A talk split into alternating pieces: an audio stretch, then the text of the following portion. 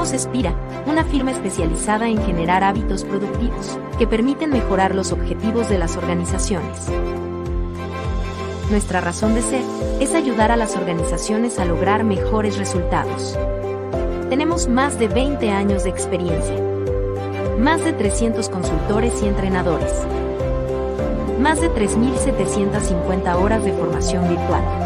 Más de 15 millones de personas entrenadas. Más de 500 clientes en América Latina. Construimos soluciones integrales de educación corporativa para generar hábitos productivos.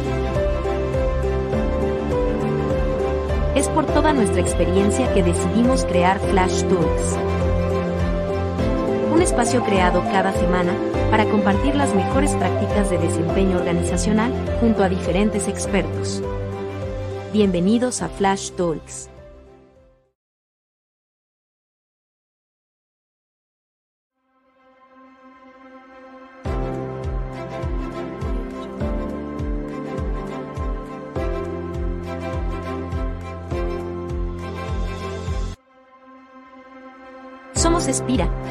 Especializada en generar hábitos productivos que permiten mejorar los objetivos de las organizaciones.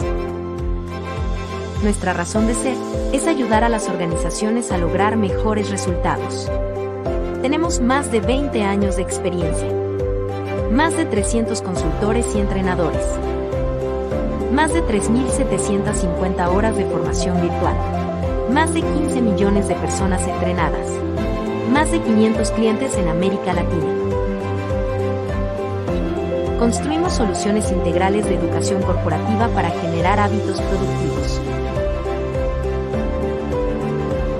Es por toda nuestra experiencia que decidimos crear Flash Tools.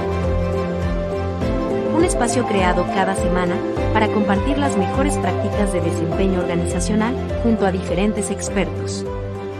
Bienvenidos a Flash Talks.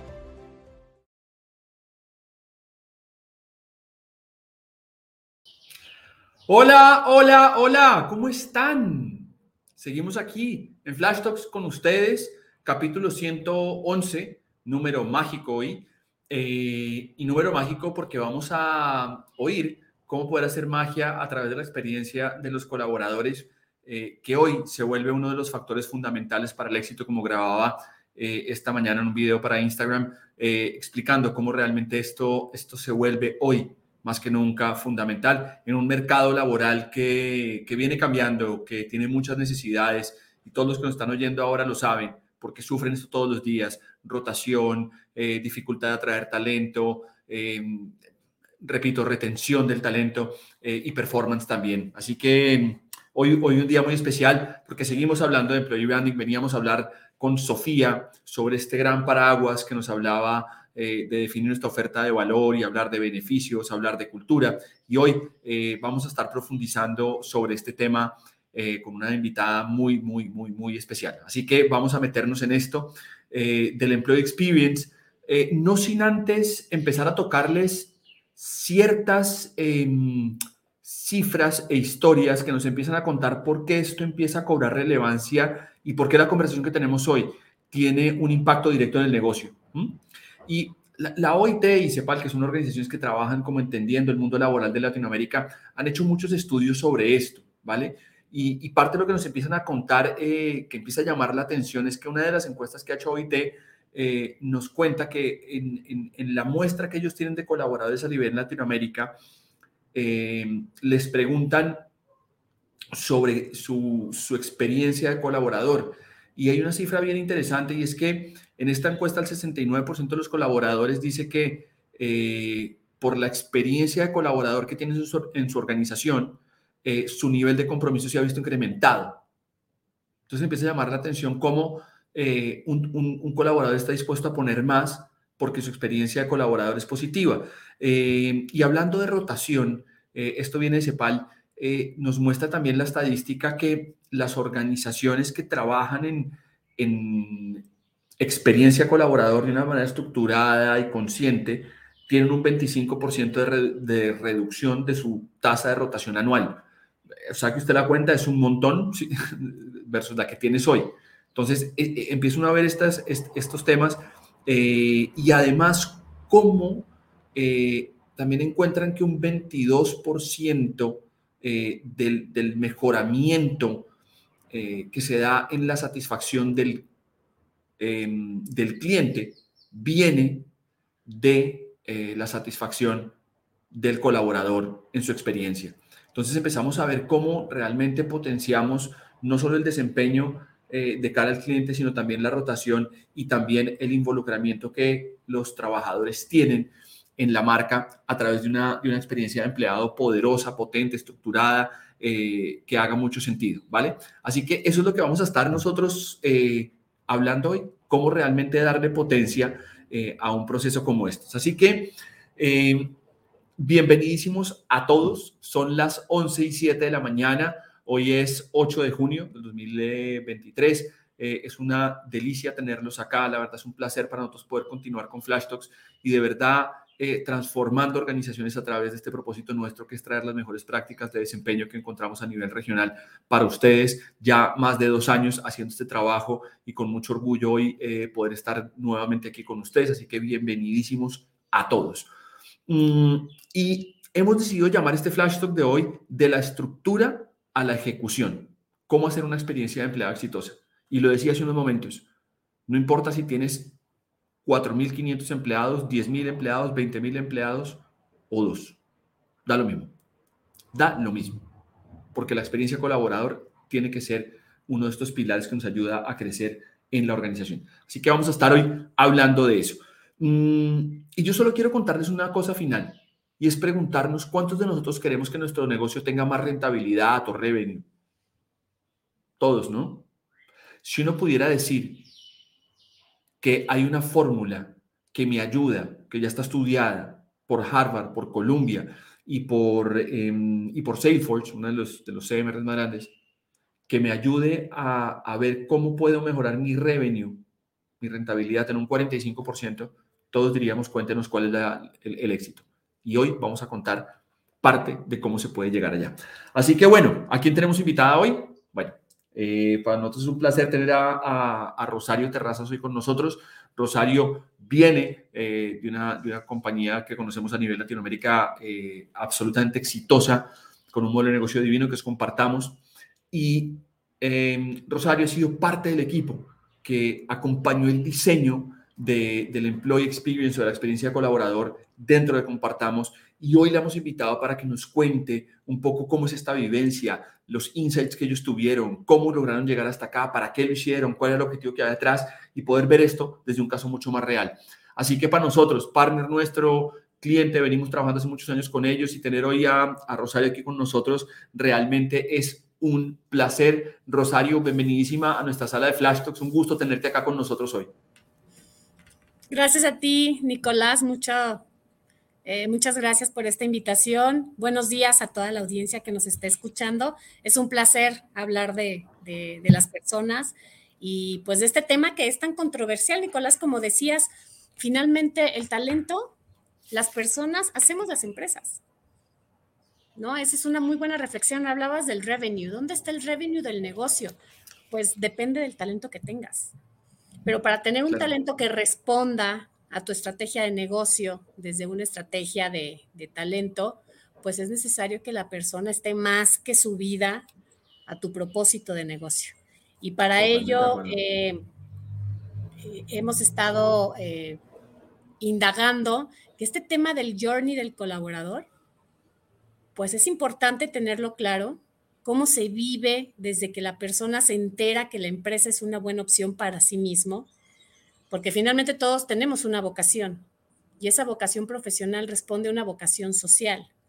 Y si esta empresa hace clic conmigo, con mi propósito profesional y finalmente el, personal, pues empezamos a tomar decisiones. En las empresas pintamos el, el journey desde el onboarding. Hay una teoría ya muy práctica, muy leída, está en todas las, en todas las redes, pues que el journey del colaborador empieza en el onboarding hasta que se va. Entonces, ¿qué pasa en las organizaciones? Pues normalmente ves hacia adentro cuál es esa ruta del colaborador desde que lo invito, desde que lo convoco, llamo su atención para que quiera ser parte de la familia hasta que se va. Claro. ¿no? Y sobre eso pintamos nuestros procesos, nuestros procedimientos, ponemos gente a cargo y nos encargamos que las cosas sucedan. Hablando de la rentabilidad, tenemos que ir un paso más allá. ¿Qué necesita la gente para quedarse y responder para lo que le contratamos? Nosotros le llamamos el retorno de, inversión del colaborador. Porque una cosa es lo que le invierto al negocio para que me regrese esa inversión. Pero también el colaborador tiene un ROI. Y ese ROI del colaborador, pues nos tiene que garantizar que esté muy bien cuidado. Y para ello está medir la experiencia. En el mundo del humanismo, Nicolás, eh, en las empresas en las que yo he tenido la fortuna de, colaborar en el sector financiero mexicano, eh, he coincidido en que encuentro siempre en las encuestas una pregunta importante. ¿Qué tan satisfecho estás? ¿Te gusta o no te gusta? Y es que tenemos que pensar que somos seres humanos no somos robots, no se trata de funcionas, no funcionas, es que nosotros nos movemos por las emociones. Entonces, es cuando se integra el factor del employee experience, la experiencia del colaborador. Esto que yo estoy pintando para responder a que la persona esté lista, respondiendo a las necesidades a las que vino a, a contribuir para dar respuesta a ese negocio, pues finalmente le tiene que gustar. Y si la persona está contenta, si la persona está satisfecha, si la persona está motivada, pues te va a dar más de lo que tú a veces le pides. Y eso está comprobado, Nicolás. Cuando la persona está realmente con feliz, vamos a llamarlo tal cual feliz, el tema de la felicidad en estos últimos años ha sido un, factor clave en las conversaciones. Le puedes pedir lo que sea, porque está más que más que creativo, en un momento de flow, ¿no? Porque está, bien. Entonces, eh, medir la experiencia del colaborador ahora es uno de los factores más importantes antes de pintar un journey. Ahora, Charo, ahí, ahí y, saltaste súper rápido a un poco a, conversar sobre este tema e irnos metiendo como, como en situación. Y yo creo que tocas bastantes puntos importantes como entender desde dónde empieza eh, la medición, un poco el enfoque para qué lo estamos haciendo. Eh, yo, yo, imagino, Charlie, y, y, un poco ya entrando en cada una de, los, de, las cosas que venías diciendo, es que muchos de los que estamos hoy aquí conectados eh, podríamos pensar, oiga, sí, pero es otro hashtag, ¿no? Es otro hashtag, es otro trending topic, que es una cosa que está de moda todo el mundo quiere hacer eh, Employee Experience ahora, pero ustedes desde la, desde la concepción o tú desde, donde lo has hecho, eh, Charo, uno, uno debería partir la pregunta de esto para qué, para qué lo estamos haciendo, porque en últimas aquí hay unas justificaciones que estamos dando nosotros, no, oiga, mire, si usted quiere más revenue, si usted quiere retener a su cliente, pero en esencia, ¿cuál es esa pregunta por la que ustedes partieron eh, Charo, para preguntarse o para, para, decir, oiga, vamos a invertirle tiempo eh, al employee experience o al journey del empleado, como, como quieran verlo, al final termina siendo casi lo mismo. Eh, y en esto que llamabas interesante, que, que me parece, oiga, en últimas hay, hay ROIs que tienen que ver con instalarle más antenas o en caso de compartamos puse, compré más locales y tengo más, este, más sí, puntos de, de, de, contacto con el cliente, qué sé yo, este, invertimos en publicidad, eh, sacamos unas tarjetas más bonitas, qué sé yo, un montón de cosas que son negocio. Em, de negocio, de, son tangibles, pero pues hay otras cosas como estas que uno dice, oiga, eh, estoy invirtiendo en que un equipo se dedique exclusivamente a generar una experiencia de empleado con los costos asociados que hay detrás. Eh, ¿Cuál, ¿Cuál fue el planteamiento de ustedes en, preguntarse para qué hacerlo? ¿Para qué hicieron ustedes el, el, Customer Journey, el, el, Employee Journey, perdón, o el, o el, no sé cómo se diga, el, viaje del empleado, la, la experiencia ruta del, empleado, colaborador. La ruta del colaborador. ¿Para qué lo hicieron? Mira, fundamentalmente porque pensando en la marca empleadora, ¿quién es el responsable de que esa marca tenga mayor valor? Las personas. Y las personas tienen dos frentes. El cliente, que es el que lo ve hacia afuera, pero también las personas que están adentro, porque son las personas que constantemente estamos hablando, ¿no? Y que estamos eh, haciendo los radiopasillos y que finalmente cuando estás allá afuera, si gustas en una reunión familiar o de amigos y te preguntan, oye, ¿dónde trabajas? Pues ese entusiasmo con el que mencionas, oye, trabajo en Espira o trabajo en esta empresa, en mi caso, Gentera, eso vende. Y por ahí tu marca empieza a ganar. Finalmente las empresas en temas de marca lo que buscan es liderazgo liderazgo en el mercado, ser las primeras en la percepción del colaborador o del cliente, ¿no? Que, sin, que mira, me voy a, a, temas de, de, consumo. Tú piensas en, quiero una botella de agua. Pues, ¿cuál es la marca que más ha vendido eh, su producto por la calidad y por todas las cosas de beneficio que le dejan a la persona? Pues esa. Lo voy a decir. De acuerdo. Esa que viene ahorita a tu mente es porque le ha invertido a su marca. Y si hablamos de marca empleadora, pues entonces vamos hacia adentro. Cuando tú hablas con una persona y le preguntas, oye, ¿dónde trabajas? En tal lugar. Y te lo dice con entusiasmo. Oye, ¿y, ahí qué haces? Pues estoy encargada y tengo la responsabilidad de ABC. Y ese entusiasmo atrae más personas. Entonces, parte de lo que hacen las organizaciones es también quiero no nada más tener más clientes, más mercado, pero también quiero tener a las mejores personas adentro porque se dice que un cliente está satisfecho gracias a la contribución de los empleados.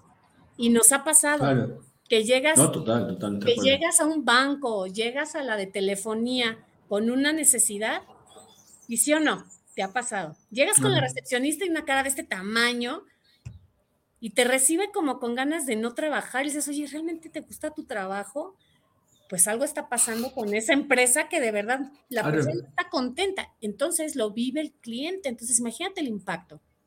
Por eso para, las empresas empezó a ser valioso también trabajar hacia adentro. Quiero clientes felices, empecemos por estar feliz por dentro. Y además que yo creo, ahí, ahí Charo que tocas un punto que me parece interesante, guardando las distancias y seguramente aquí si alguien, oye, esto más estoy hablando de la historia antigua, pero pues en, en donde yo nací, que, es en Colombia, eh, un poco siempre se hablaba del colaborador del Estado, ¿no? Que pues nunca le ponía ganas, ¿no? Como que a las 5 de la tarde suena, yo me voy, si hay un problema, chao, yo que no me quedo, que el problema lo resuelva otro. Y tal vez si uno mira hoy, no quiero decir que todos los estados funcionen así, ni mucho menos, eh, pero pues Tal vez el Estado no ha sido, probablemente o el gobierno, el que más se dedique a que sus colaboradores tengan una experiencia de colaborador muy, muy especial. Voy a compararla con, con empresas tal vez por, por, traer marcas muy reconocidas a nivel mundial, ¿no? Un, Amazon, un eh, Google, que todo el mundo dice, ah, yo quisiera trabajar en Amazon, quisiera trabajar en Google por lo que hacen por sus colaboradores, ¿no? Más allá que eso sea verdad o no, porque yo no he trabajado ni en Amazon ni en Google, o sea, no sé cómo sea la experiencia de colaborador, pero por lo menos en el, en el, en el voz a voz, en el, en el employee branding, sí hay un, sí hay un, qué rico sería trabajar allá, allá trabaja la gente bien, eh, te pagan bien, te, te, consienten, te engríen, no sé cómo se diga este, en distintos países, pero eh, hay un cuidado por, por el trabajador, ¿no? Entonces, sí, sí se sabe y hay rumores. Y los rumores es lo primero que se pasa. O sea, más que una campaña publicitaria de millones de pesos, es la gente, tu mejor publicidad de tu gente. Entonces, lo que las empresas quieren, pues son a las personas. Quieren personas que quieran estar acá, comprometidas, que estén felices y que hablen bien de la propia marca, ¿no? Entonces, por ahí empieza el tema de, de, atraer gente eh, comprometida y y casada con, con la marca. ¿Cuáles son ahí, ahí, te voy a hacer, ahí te voy a hacer una pregunta, perdóname que te interrumpa porque aquí nos están mandando una pregunta que es súper valiosa de esto que estamos hablando puntualmente aquí. Le mandamos un abrazo a uno de nuestros seguidores más, más grandes, que es Andrés Vázquez, un amigo eh, acá de la casa de Flash Talks, tremendo. Te mandamos un abrazo, Andresito. Eh, dice Rosario, buenos días. ¿Cuál sería la mejor estrategia para disminuir la rotación en la generación de millennials? Yo creo que, que aquí empieza, empieza esto porque mucha de la generación, voy a decir baby boomers, X, eh, no veníamos trabajando con esto. Entonces, pues las mejoras que se hacen dentro de la experiencia del colaborador, pues termina siendo un valor agregado para, para, para nosotros y terminamos diciendo, oiga, qué, qué, chévere, estoy feliz acá y uno tiene mucha expectativa de estar cambiando constantemente, ¿no? Eh, no nos pasa lo mismo con los millennials. ¿Cómo, ha sido esta experiencia de ustedes de, usar eh, eh, este employee experience o este journey de colaborador para, para, para reducir la rotación de millennials que nosotros aquí en, en, en Gentera como, como gran matriz aquí en Perú compartamos, sé que han tenido ese desafío. ¿Cómo, ¿Cómo lo han manejado ustedes desde el Employee Experience? Sí, y mira que tenemos gente longeva, pero longeva por antigüedad en la empresa. Eso es, ese es un dato maravilloso. Eh, para responder a la pregunta, lo mejor que puedo hacer es preguntarle a las personas. Porque además te voy a decir, los millennials todavía traen eh, datos y referencias de la generación previa, ¿no? De los X, de los Y. Entonces, los millennials crecieron viendo cómo papá y mamá trabajan, tienen un horario, se visten, se van, agarran el coche, regresan. Entonces, traen ciertas referencias, pero dado el impacto de la cuarta revolución industrial, este tema de la, del Internet, eh, de la capacidad de trabajar ahora en remoto, la pandemia nos probó y nos puso a prueba y nos retó aunque no queríamos, es pregúntale, porque mucha gente sí quiere regresar a la oficina, hay otros que de plano no. Y hay millennials que también dependiendo del perfil profesional que traigan y de su personalidad, seguramente querrán trabajar 100% remotos, otros querrán trabajar con gente, son altamente colaborativos, les gusta el relacionamiento. Lo que nosotros hicimos, en Gentera es tomar una base de datos eh, retroactiva a un año para atender tres puntos importantes de, indicadores. El primero, la rotación. ¿Por qué se va la gente? Si somos una empresa posicionada, con una cultura bien cuidada, la persona al centro, ¿por qué se va nuestra gente? Uno. Dos, Great Place to Work, nuestro gran indicador de clima. Y bueno, luego llegó la NOM 035, que también nos habla de índices de, equilibrio de vida, de balance, de felicidad. Y nosotros con ese gran compromiso de ofrecer a nuestra sociedad una empresa donde la gente no nada más venga a trabajar, sino también se forme, crezca y, cumpla con sus sueños en su ciclo de vida, pues la respuesta fue, vamos a preguntarles. Y es ahí donde inicia el proceso de experiencia del colaborador. Entonces, es con base a entrevistas, reunirnos con personas de diferentes perfiles, diferentes áreas, diferente antigüedad, para que tengas una muestra eh, significativa en demografía y preguntarles, oye, en este primer momento que nosotros eh, necesitábamos de un talento como el tuyo, ¿cómo supiste en nosotros? Y ahí empiezas a ver comportamientos, qué es lo que los mueve, qué es lo que les motiva. Unos nos decían, no, pues que ponían que era trabajo 100% este, remoto, estábamos en pandemia. Ah, mira, ellos el gancho es la, el, remoto. No, pues acá es que hablan siempre de la persona al centro y a mí eso me importa. Entonces empiezas a identificar qué es lo que estás entregando como oferta de valor de cara a que el colaborador o el, o el, estudiante, en este caso también traemos estudiantes, ¿no? El estudiante quiera venir para acá. Entonces empiezas a medir cuáles son esos factores de valor hacia afuera que la persona valora. Entonces es importantísimo lo que estás tocando em, y, me trae esa colación em, un, artículo que salió hace como cuatro o cinco meses de, en Harvard Business Review, en la revista de Harvard, donde hablaba que mucho lo que está pasando, lo que pasó de alguna manera en, esta creación de los journeys de, empleados, eh, ellos los dicen como no había data, entonces se crearon una vaina que, pues, en, conclusión, y Harvard la llama así, es one size fit none. ¿sí? Para traducirlo es, esto no le hace sentido a nadie. O sea, esto no le queda a nadie porque nadie se conectó con la gente a preguntarle, oiga, ¿usted qué le parece interesante? Y contaban casos como de decir, oiga, vamos a ser súper flexibles. La flexibilidad no me interesa, yo quiero ir a la oficina, a mí su flexibilidad, que si puedo en casa me da lo mismo. ¿sí? Oiga, aquí vamos a dar bonos de almuerzo para todo el mundo. eso no, no, me importa. Entonces terminan haciendo un montón de cosas que, realmente no, no, no, terminan correspondiendo a lo que necesita la gente. Y yo creo que esa pregunta, Andrés, eh, la respondes de una forma muy linda, ¿no? Y es sentarnos con los millennials y no encapsularlos en son millennials y esto es lo que necesitan, sino pues vayan a donde ellos, pregúntenles qué quieren, qué es lo que necesitan. Y vuelvo y caigo lo que les mencionaba al principio, no importa si yo tengo 30 mil empleados o tres o dos, no da lo mismo. Eh, yo, invito a la gente a hacer las dos, las dos preguntas, ¿no? Si tengo un montón de gente, he hecho encuestas, he hecho focus group para mi gente para entender qué es lo que necesita y lo mismo del otro lado, o sea, se te has sentado con las dos personas que tienes a preguntarle qué, qué quieren. Sí, es que ahí está la clave. ¿Quieres respuestas? Ve y pregúntale a ellos. Porque si nos ponemos a dibujar desde el escritorio, que fue un primer ejercicio que hicimos hace tres, cuatro años, dijimos, no, pues nos vamos por las tendencias, los marcos de referencia, estos marcos de referencia eh, emergentes que salieron con el Agile, pues Management 3.0 nos decía, pues son siete pasos, pero otros estudios y empresas como Deloitte y Mercer, pues el mismo Gardner nos decía, no, son cinco. Entonces no hay una, un estándar. Es más bien tú que estás dispuesto como empresa a ofrecerle al colaborador en su ciclo de vida laboral contigo y cómo quiere vivirlo, porque finalmente el journey o la ruta es un proceso. Pero ¿cómo quieres que el colaborador lo viva para que esté satisfecho, contento y de verdad considere que este no es un trabajo, sino una, una pasión laboral con un compromiso comprometido y compartido? Pues pregúntale. Oye, en el onboarding, en el día uno, eh, te recibimos en el lobby, te dimos tu credencial. ¿Cómo lo viviste? Ah, pues estuvo padre.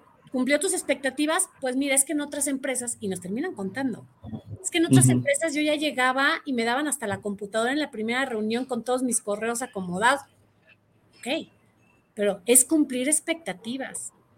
Y las personas venimos con una experiencia muy vasta en lo particular. Entonces, eso también ayuda para saber qué nos falta todavía y qué sí está en nuestras manos hacer. Pero la respuesta siempre es preguntarles. Y en cada momento de tu proceso es, en este momento que el propósito era que, no sé, definieras tus objetivos de trabajo de este año, ¿qué pasó y cómo lo viviste? Ah, bueno, pasó y hablas de hechos. Tuve una reunión, me dieron el AD, me dieron el sistema, me explicaron cómo funciona, me dijeron que son cinco y que tengo que hacer smart. ¿Lo lograste? Sí. ¿Cómo lo viviste? No, pues la verdad es que no lo entendía, fue muy rápido. Y ahí es donde empiezas a identificar que esos momentos de dolor, que sean los pain points, pueden mejorarse. Y es en la forma. Es tan sencillo como la forma. Y, ¿Y cómo lo habrías esperado? No, pues me hubiera gustado tener una guía. El mismo colaborador te da la respuesta. Es que yo creo, Charo, que, que, ahí el, mensaje que nos das es potente porque yo creo que cuando alguien se conecta a ver una conversación de estas de, de, de, Employee Experience, eh, yo creo que muchos estaban esperando que apareciera esta clave de, oiga, mire, eh, diseñelo así, póngalo acá. Yo creo que el mensaje que nos estás dando es, eso no existe, olvídense, seguramente si, si ponen en Google les va a aparecer algunas, algunos ejemplos y pueden de pronto usarlos pero nos estás dando un punto clave y es, si usted quiere crear Employee Experience, vaya y hable con su gente primero, entienda qué es lo que están queriendo, entienda qué es lo que están necesitando.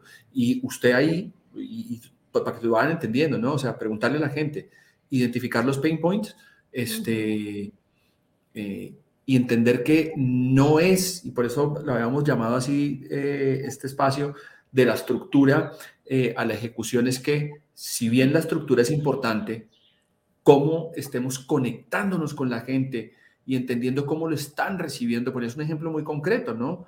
Eh, está ya diseñada el, día del, onboarding y tal, y te dicen, sí, me gustó, pero pues en otro sitio me hacían esto y empiezo a entender, ah, ok, aquí hay unos valores que la gente está teniendo y que yo puedo ir modificándolo, porque también creo que das un mensaje, Charo, y es que pues tampoco es que esto esté escrito en piedra y como que ya como quedó diseñado, entonces no puede cambiar.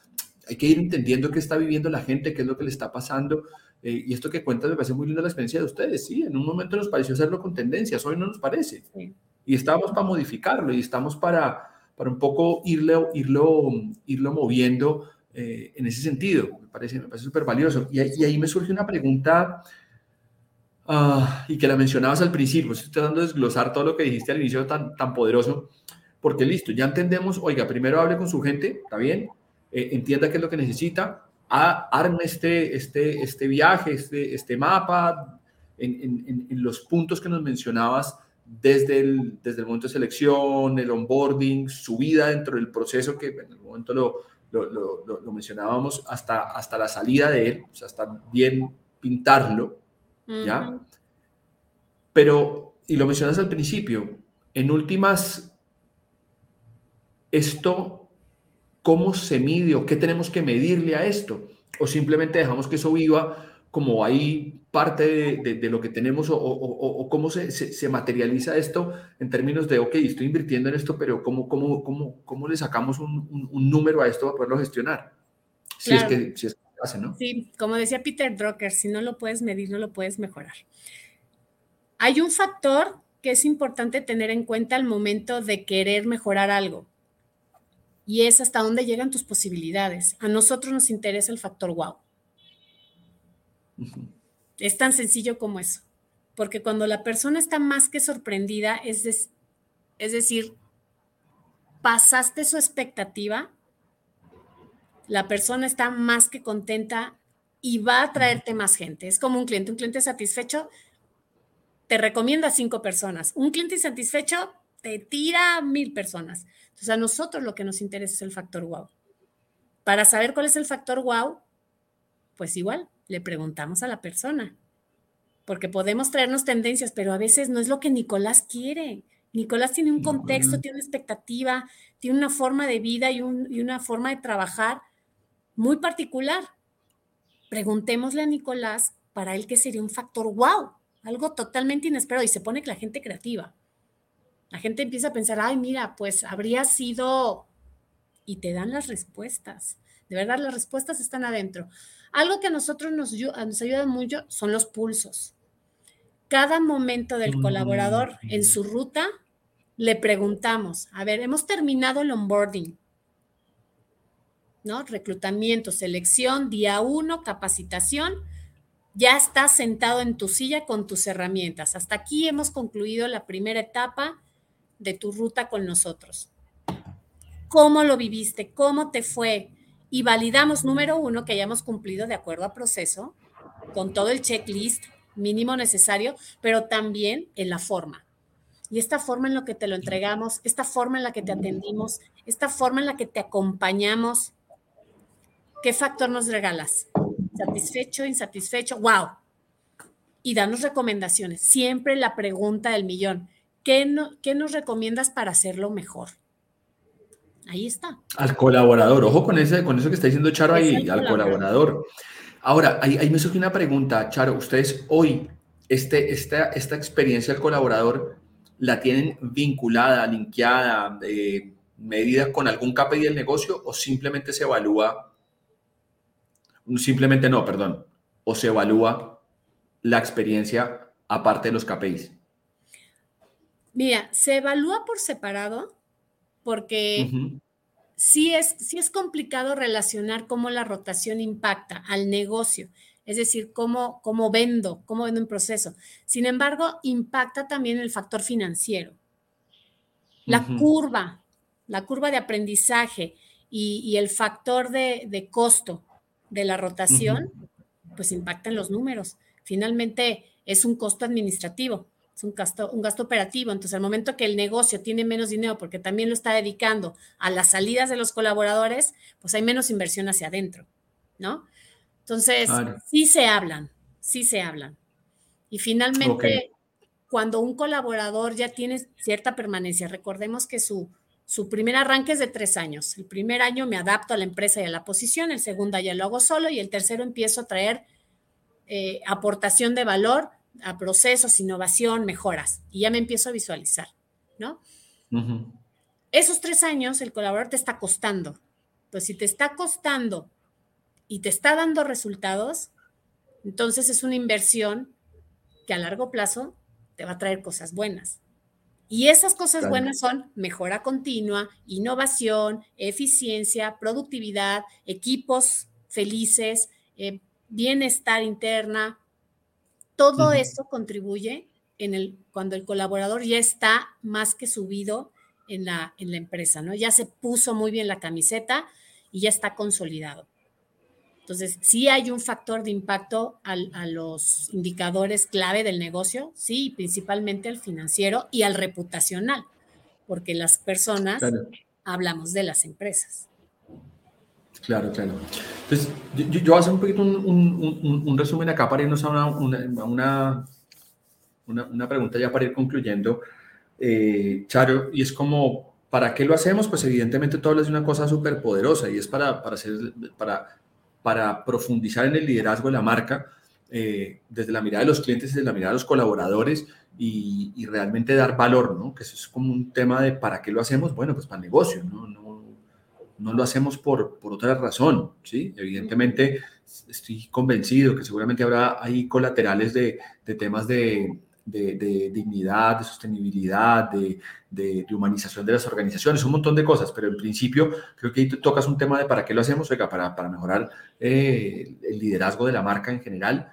Eh, y al final lo dices al final, eh, en el bottom line es. Reputación. Sí, reputación y costos, ¿no? En últimas, si invierto en menos en selección, pues tengo más plata para invertir en la gente y en su desarrollo. Creo que ahí tienes un tema eh, de, ese para qué lo hacemos. Eh, y ojo que en el, en el cómo la respuesta tuya me parece muy poderosa y es acercándose a la gente. Olvídense ya del, del blueprint perfecto eh, que, que, nos dice la tendencia de Harvard y MIT y Columbia y todas estas vainas, que pueden ser valiosas en algún punto, pero preguntarle a la gente que me parece muy poderoso. Y ejecutarlo, pues creo que, creo que hablas de algo que me parece súper valioso y es entender el ciclo de la persona y hacerlo conectado y estar, y estar, vamos a decirlo como en la, última parte, estar, estar cerca y estarlo midiendo y estarle preguntando, oye, ¿qué, ¿cómo lo viviste? Porque yo quisiera que todo el mundo se llevara un mensaje que es el que a mí más me está llamando la atención de lo que estás diciendo y es, hablamos en experiencia de cliente de ese factor wow, ¿no? ¿Cómo sorprendemos al cliente? Sin embargo, yo quisiera hacer la pregunta, ¿estamos sorprendiendo a nuestro colaborador? Que es una cosa que estás trayendo toda la mesa que me parece súper, súper, súper bonita si realmente estamos generando un factor wow en mi colaborador que él llegue a la oficina y diga, wow, esta no me la esperaba. ¿Sí? Y hablábamos la semana antepasada con, con Sofía y lo compartía contigo en la interna. Eh, ¿Cuántos CEOs se ha sentado con su gente a tomarse un café? Y no está hablando con su equipo directo porque eso hablan todos los días, sino con los colaboradores que están en el campo porque eso es un guau para la gente. Sí, los que van a, visitar las oficinas y saludan hasta el último de la fila de la silla de hasta allá. Sí, hay que estar cercanos, porque finalmente somos un equipo. Claro, claro, claro. todos hacemos la organización para la empresa. La organización son las personas. Claro. Entonces las empresas están hechas de personas. Entonces, pues qué mejor que cuidarlas y, velar por ese factor wow, ir siempre por el factor wow. Además que hay una cosa ahí que, voy a tratar de relacionar, eh, Charo, hace, hace unos días publicaba en LinkedIn, eh, hay una, una empresa de empleos o que busca empleos de construcción en, en Bélgica eh, y ponen un edificio. Ahí si alguno está curioso puede buscar en, me puede buscar en LinkedIn y, y, buscar la publicación. Es una foto, no sé quién la habrá tomado, pero es, es, cubrieron todo el edificio que están construyendo y dice, hola GPT, termíname de construir el edificio. Y abajo dice, tus habilidades importan, ¿no? Pues hablando un poco de esto, que, que, nuestras habilidades en cierto contexto son irreemplazables, ¿sí? Sí. Eh, como entendiendo que muchos estamos con esta sensación de, ah, llegó la tecnología y la inteligencia artificial y nos vamos todos y se acaba el trabajo y es como, oye, tu habilidad es fundamental. ¿Y por qué traigo esto a la mesa? Porque cuando una empresa dice, yo voy a invertir en la experiencia de colaborador, decirlo chistosamente ya, pero a, nuestro querido amigo GPT, su experiencia colaborador le importa poco, ¿sí? Pero él tampoco está preocupado por la rentabilidad de la empresa, puede dar un consejo, sin duda. Ya hemos visto casos de gente que ha creado sus empresas a través de los consejos que da GPT y le ha ido muy bien. ¿sí? Pero en algún punto va a tener que tener a alguien que responda, alguien que lleve el producto, eh, lo deje en la casa de alguien, no tengo ni idea. Va a haber gente ahí. ¿Y cómo esa gente va a estar? Lo vamos a tratar igual que tratamos a GPT. Sí, y hay mucho miedo con eso. Hay mucho miedo con eso. sobre todo al tema de el momento en el que la máquina nos sustituya.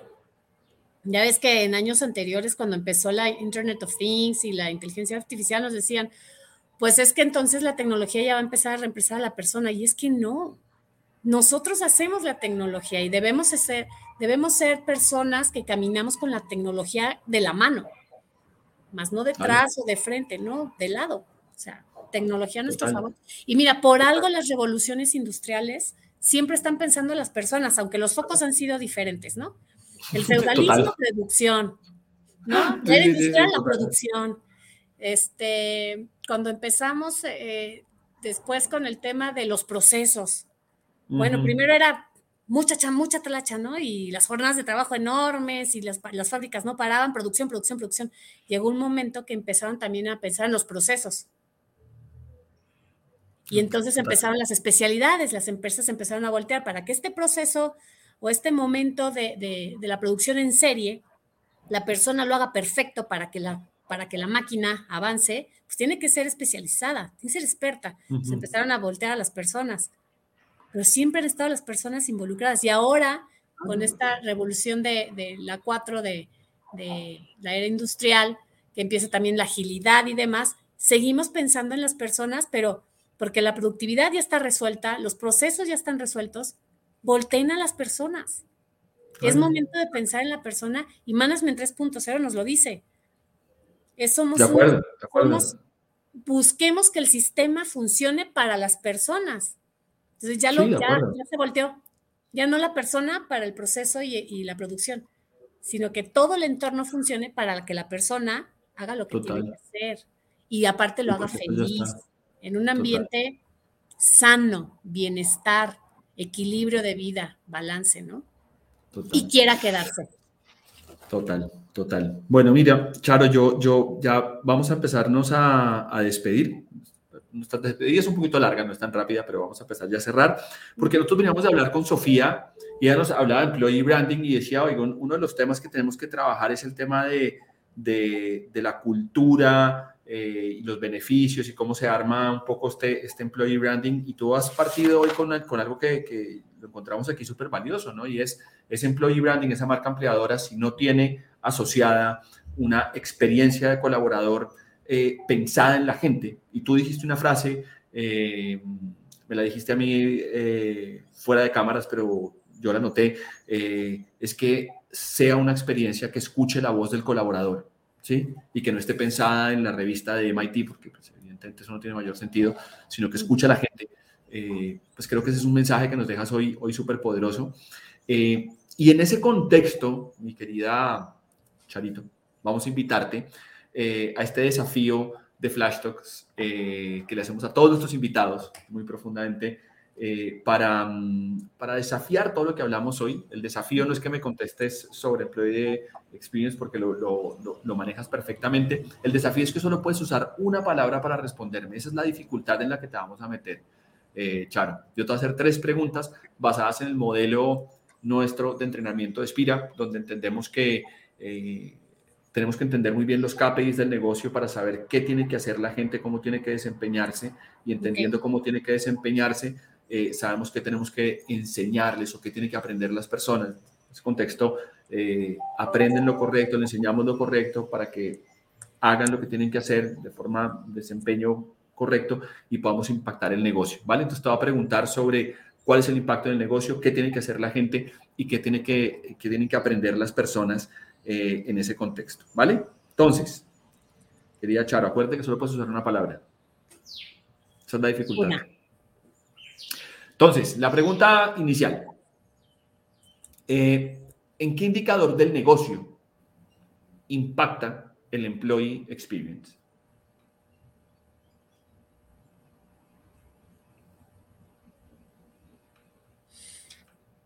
Empleabilidad.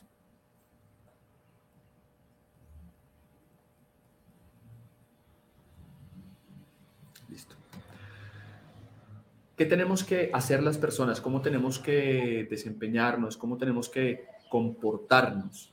¿Sí? Mm, para poder, de alguna manera, esto va más para los líderes, ¿no? ¿Qué tenemos que hacer los líderes de alguna manera?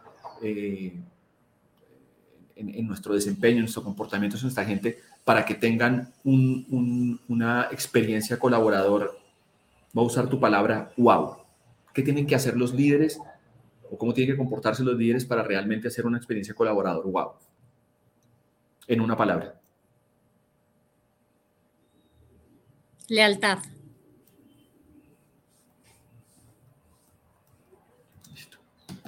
¿Qué tienen que aprender los líderes y las personas ya en general por, la respuesta que me diste para ser más leales? ¿De qué tenemos que aprender? ¿Qué tenemos que saber? ¿Qué tenemos que conocer para ser más leales? O comportarnos con lealtad.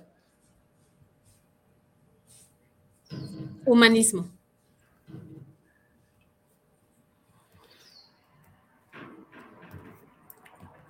Para todas las personas que nos acompañaron hoy, si nosotros aprendemos eh, de lo humano y de todo el contexto que tiene que ver el humanismo, vamos a poder ser personas mucho más centradas en la lealtad con otros y con las organizaciones y por ende vamos a tener marcas que tengan un nivel de empleabilidad mucho más alto y eso es lo que Charo eh, Terrazas o Rosario Terrazas, yo, Charo de cariño, ha traído hoy para nosotros. Así que, eh, Charito, súper potente, te agradezco un montón ese mensaje tan, tan valioso que has traído para nosotros hoy aquí a la mesa de Flash Talks. Espero haya sido de, atractivo para tu audiencia, Nicolás. Muchas gracias. Un honor. Para mí, ha sido, para mí ha sido de mucho valor para mí y estoy seguro que para la gente ha sido, ha sido muy valioso. Eh, Charo, ya para, para despedirnos, realmente quiero invitarte a ti, a todo el equipo de Gentera, compartamos y a todos tus, tus contactos que, siga, que sigan aquí conectados porque eh, la próxima semana vamos a conectar todo esto, no la próxima, en 15 días, perdón, vamos a estar conectando todo esto que hemos hablado hoy contigo, vamos a estarlo llevando a, cómo crear programas de embajadores de marca. Es decir, vamos a llevar esto de Employee Experience a un siguiente nivel que tiene que ver con embajadores de marca para seguir hablando de esto. Así que tú, todo tu equipo, toda la gente de Gentera que, que nos sigue y la gente que compartamos súper invitados y a toda la gente que está con nosotros, seguimos en esto. Eh, de, de, de verdad, traer esto a valor presente y lo que tú nos dices, cómo realmente damos ROI a través del empleado. Y creo que eso es un mensaje que nos queda a todos y conectar con la gente, olvidar la tecnología y pensar que realmente eh, tenemos que trabajar mucho más cerca de la gente. Así que eso. Charo, muchísimas gracias. De verdad te, agradecemos un montón que estés acá. Eh, le agradecemos a Andrés Vázquez, a Laura, que estuvo súper conectada, a María González, a Oscar Mauricio González, muchísimas gracias por estar acá, a nuestro CEO Camilo Vergara, que también estaba conectado. Eh, de verdad que un gusto tenerlos aquí con nosotros hoy en Flash Talks. Los invitamos a que sigan eh, a Rosario en todas las redes sociales que van a poder conectarse con ella. También que nos puedan seguir a nosotros también en nuestras redes sociales si quieren más información. Estamos aquí para ustedes. Si nos están viendo por YouTube, acuérdense de suscribirse, darle un pequeño eh, like que nos ayuda muchísimo a saber que, están ahí con nosotros y que les está aportando valor el contenido. Así que muchísimas gracias a toda la gente que estuvo. Saben que hacemos esto para ustedes, por ustedes, con ustedes eh, y seguimos súper comprometidos. A ti, Charo, de verdad, infinitas gracias por tu generosidad, por tu tiempo, por la profundidad, por el profesionalismo. De verdad que muchísimas gracias. Un montón de abrazos hasta México, a nuestro equipo de mercadeo que hace un trabajo tremendo y que siempre se los aplaudo porque son unos capos y unos genios de podernos tener acá. Eh, y saben que siempre agradezco a mi esposa y a mi hijo, que son el motor que me permite eh, estar aquí cada 15 días con ustedes. Nos vemos en 15 días. Un abrazo a todos y Charo, muchísimas gracias. A ti por la curiosidad. Bye bye. Chao. Somos Espira, una firma especializada en generar hábitos productivos que permiten mejorar los objetivos de las organizaciones. Nuestra razón de ser es ayudar a las organizaciones a lograr mejores resultados. Tenemos más de 20 años de experiencia. Más de 300 consultores y entrenadores. Más de 3.750 horas de formación virtual. Más de 15 millones de personas entrenadas más de 500 clientes en América Latina. Construimos soluciones integrales de educación corporativa para generar hábitos productivos. Es por toda nuestra experiencia que decidimos crear Flash Tools. Un espacio creado cada semana para compartir las mejores prácticas de desempeño organizacional junto a diferentes expertos. Gracias por acompañarnos a Flash Talks.